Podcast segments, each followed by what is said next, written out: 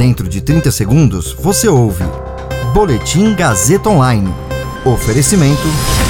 Se você tem muito o que dizer e quer escolher uma profissão para dar voz às suas ideias, a Faculdade Casper Libero é o seu lugar. Jornalismo, publicidade e propaganda, relações públicas, rádio, TV e internet. Todas as possibilidades abertas. Acesse casperlibero.edu.br e conheça as infinitas rotas que o mundo da comunicação oferece.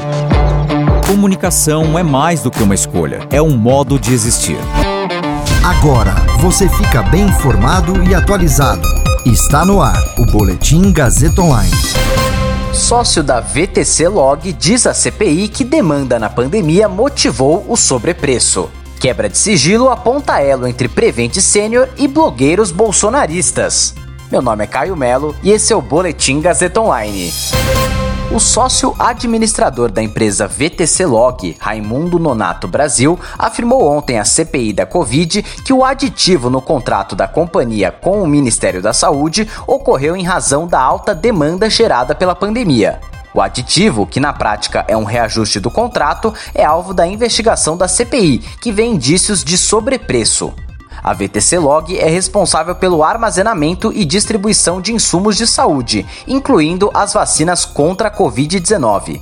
A CPI apura a relação da empresa com o governo e se houve algum beneficiamento ilícito ao ex-diretor do Ministério da Saúde, Roberto Ferreira Dias. Reportagem da TV Globo mostrou que o Departamento de Logística do Ministério da Saúde, à época comandado por Roberto Dias, autorizou um aditivo em um contrato de transporte e armazenagem com a VTC Log num valor 1.800% maior que o recomendado em parecer técnico da pasta. Pelo método proposto pelos técnicos, o valor do aditivo para transporte de insumos correto era de 1 milhão de reais, enquanto a VTC Log defendia que pelo contrato o valor seria de 57 milhões.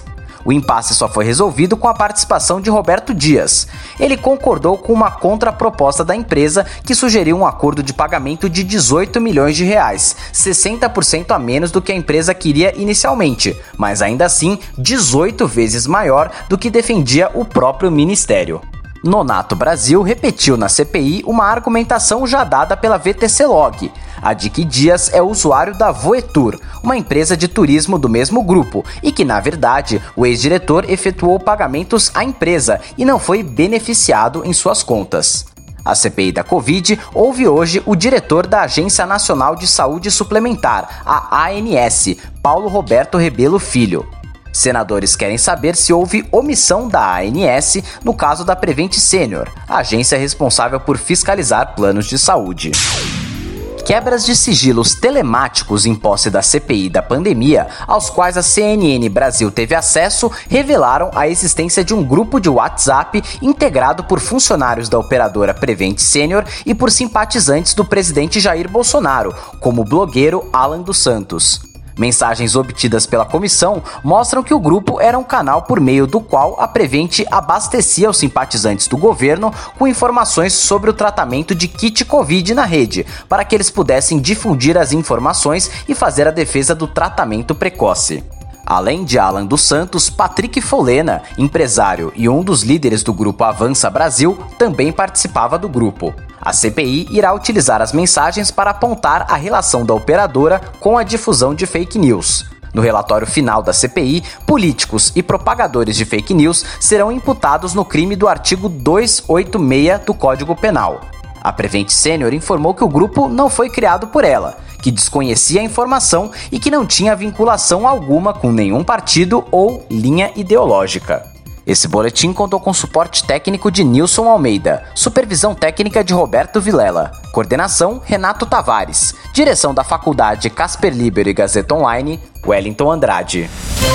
Você ouviu Boletim Gazeta Online. Para saber mais, acesse radiogazetaonline.com.br.